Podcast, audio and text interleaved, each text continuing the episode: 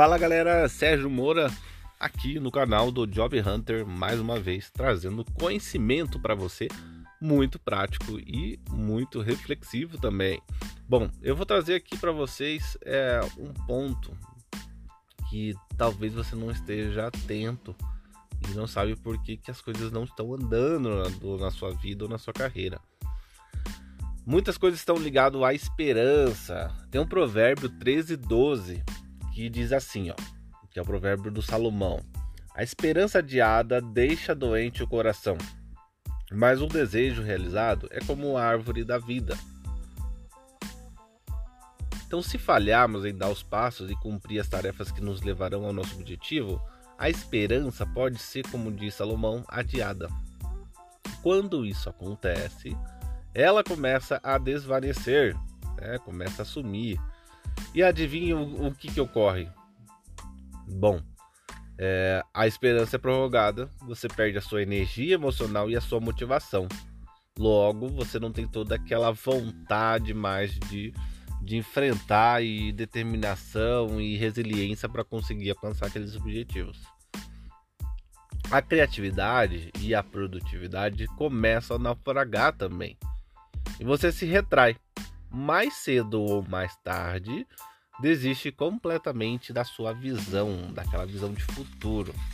Então isso pode estar acontecendo com você agora na busca da recolocação, porque você tinha uma esperança de alcançar isso em dois, três meses e isso não ocorreu. E aí toda a criatividade, toda a energia, toda a motivação para você entrar em contato com pessoas, para mandar um currículo, para revisar o currículo de forma mais minuciosa para conseguir garantir aquela vaga não está acontecendo.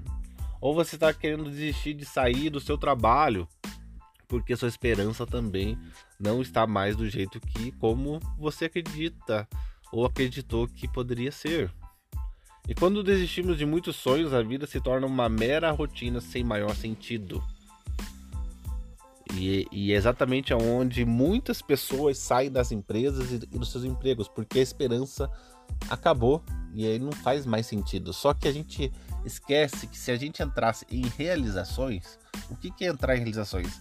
É entrar em realizações tanto no trabalho como que como também em outras áreas da vida.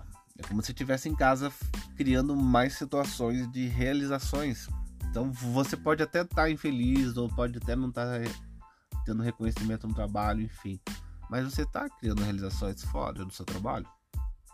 Você está assumindo a sua responsabilidade?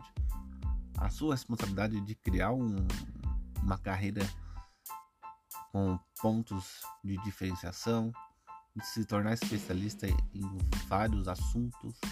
Você está criando aquilo de fato que vai te dar mais, mais resultados? Fica aí essa, essa pergunta para ti.